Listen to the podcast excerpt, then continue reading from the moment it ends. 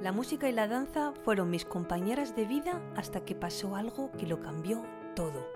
Soy Claudine Ibarra y estoy feliz de que te unas a mi podcast La vida que quieres, desde el que te ayudaré a superarte, conseguir tus metas y dirigir tu vida hacia el bienestar y el éxito.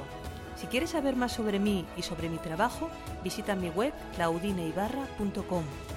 Todo pasa por algo y si estás aquí acompañándome, espero que sea para que los próximos minutos te ayuden a acercarte a la vida que quieres. ¿Qué tal? Bienvenido o bienvenida a un nuevo episodio, el episodio 127 de mi podcast La vida que quieres. Y bienvenido o bienvenida también si me estás escuchando hoy, día 2 de noviembre, porque empezamos un nuevo mes, nuevos retos, nuevas ilusiones, nuevo todo. Esta hoja en blanco maravillosa que, nos invita a crear esta vida que queremos. Y de eso voy a hablar hoy, de, estas eh, claves que te pueden ayudar a empezar un mes o cualquier momento con foco. Así que eh, voy a explicarte tres claves en concreto que te van a ayudar en este sentido para que puedas iniciar el mes de noviembre con un enfoque renovado y productivo. Vamos allá. Empiezo con la primera clave que sería establecer metas claras. Este es el primer paso para mantener el enfoque en noviembre y que esas metas te, lleven y te dirijan por una ruta, ¿no? Por una ruta clara con una dirección. ¿Qué quieres lograr este mes? Pregúntatelo.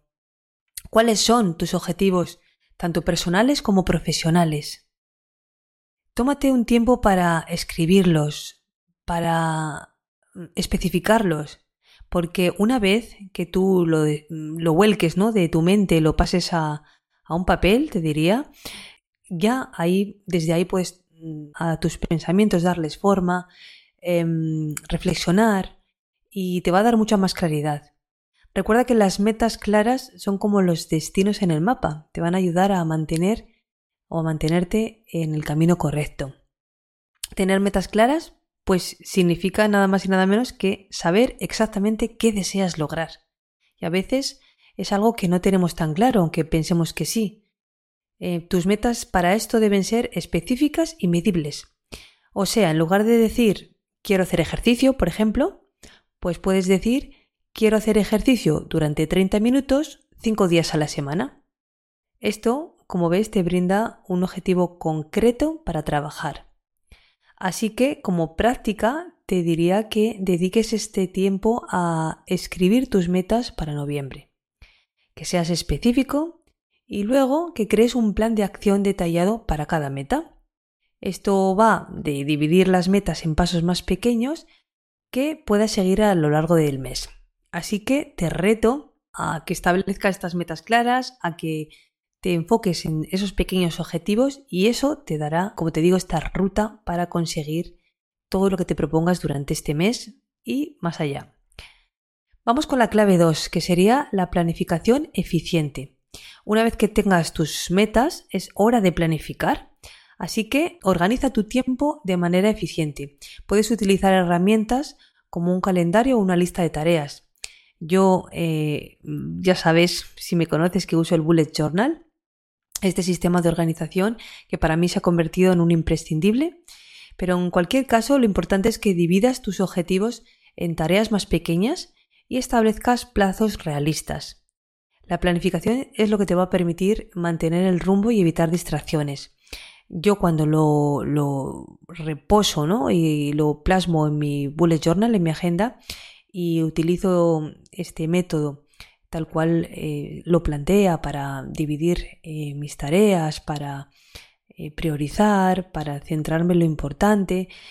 bueno, pues hacer esta clasificación, mm, pues realmente mm, esto es lo que me da el foco, me da la dirección. Así que bueno, también te invito a que explores por ahí la manera de hacerlo más fácil y, y bueno, que sea más, más fácil para ti en cualquier caso. La planificación eficiente implica la gestión del tiempo de manera más productiva. Y esto te va a permitir, sin duda, evitar la procrastinación y mantenerte en el camino correcto hacia tus metas. Insisto, utiliza herramientas como calendarios, aplicaciones de tareas o listas de verificación. Esto de verdad que te va a ayudar un montón y vas a tener algo donde apoyarte para llevar a cabo todo lo que quieras. Agenda tiempo en tu calendario para trabajar en tus metas. Establece plazos realistas para cada tarea. Prioriza las tareas más importantes. Existen técnicas de gestión del tiempo eh, para mantener la concentración y la productividad. La, conocida como método Pomodoro es fantástica. Investiga por ahí si esto te puede ayudar que esto se trata de bloquear espacios de tiempo, hacer bloques de tiempo, pero bueno, para cada persona puede ser de una manera diferente. Eh, lo más importante es que sea útil para ti y que te ayude a eh, mantenerte con ese foco. Y pasamos a la clave 3, que no podría faltar. Practica el mindfulness. El mindfulness es la atención plena. El enfoque tiene también mucho que ver con esta atención plena. Dedica tiempo cada día ya sea para meditar, respirar profundamente y para estar presente en el aquí y en el ahora. Esto te va a ayudar a reducir el estrés, eh, vas a mejorar tu concentración y te va a ayudar también a tomar decisiones más acertadas. El mindfulness, como te digo, es esto, estar presente, estar en el momento presente y consciente de tus pensamientos y emociones.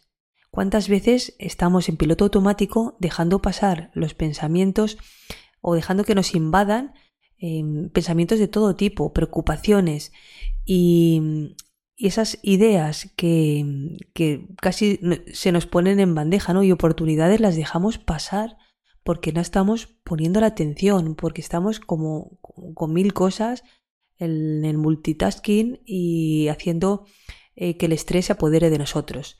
Así que es la mejor manera de reducir el estrés y mejorar la concentración. Estar enfocado en lo que estás haciendo. Estar enfocado en, la tarea que, que, es más importante y a la que le tienes que dedicar toda tu energía. Y cuando ya termines esa tarea, pasas a la siguiente.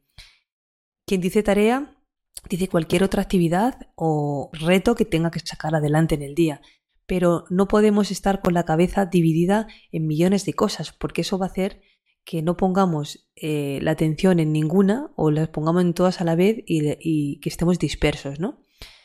Así que practica mindfulness a través de esa meditación, si acaso eh, te gusta como práctica, eh, o, simplemente toma de vez en cuando respiraciones profundas, haz esas paradas en mitad del día, Em, o después de una actividad que te exige muchísima energía y practica esta atención plena en tus actividades diarias. Yo mm, te diría que pudieras dedicar al menos 10 minutos al día eh, al principio, que es un momento ideal ¿no? para arrancar el día, eh, al final también, eh, como práctica de relajación, y en cualquier momento esas paradas para respirar. Puedes encontrar incluso aplicaciones o, vídeos online que te guíen en estas prácticas y además intenta estar consciente durante tus actividades cotidianas, como te digo. Puede ser incluso cuando comas. Cuando comes, pues te enfocas en el sabor y la textura de la comida. Cuando trabajas, te concentras en la tarea y no te distraes con pensamientos que son irrelevantes. Esto es practicar el mindfulness y todo el mundo lo podemos hacer en, mayor o menor medida y es una práctica. Recuerda que el enfoque es como un músculo que, puedes y que debes entrenar, así que no te preocupes si, si a veces te distraes porque es lo normal, eh, tu mente te va a llevar siempre al pasado al futuro y eres tú quien tienes que hacer esta práctica y volver a reconducir tus pensamientos para mantenerte en el presente. Lo importante siempre es esto, volver al camino con determinación. Así que nada más y nada menos. Espero que estas tres claves te ayuden a comenzar noviembre con un enfoque renovado. Mantente enfocado en tus metas, planifica de manera eficiente y practica el mindfulness. Recuerda también que la consistencia es la clave para incorporar estas prácticas en tu vida diaria. Establece metas claras, Planifica eficientemente y practica el mindfulness porque esto te va a ayudar a mantener un enfoque sólido durante noviembre y más allá. Comienza hoy mismo. Muchísimas gracias por escuchar este episodio de mi podcast y hasta la próxima. Muchas gracias por haber escuchado este podcast. Si te ha gustado, me ayudarías mucho dejándome un comentario, una reseña o compartiéndolo con personas que creas que les puede servir. Puedes escribirme a través de mi web claudineibarra.com y en mi cuenta de Instagram claudine.ibarra. Te espero en el próximo episodio para seguirte inspirando a crear la vida que quieres.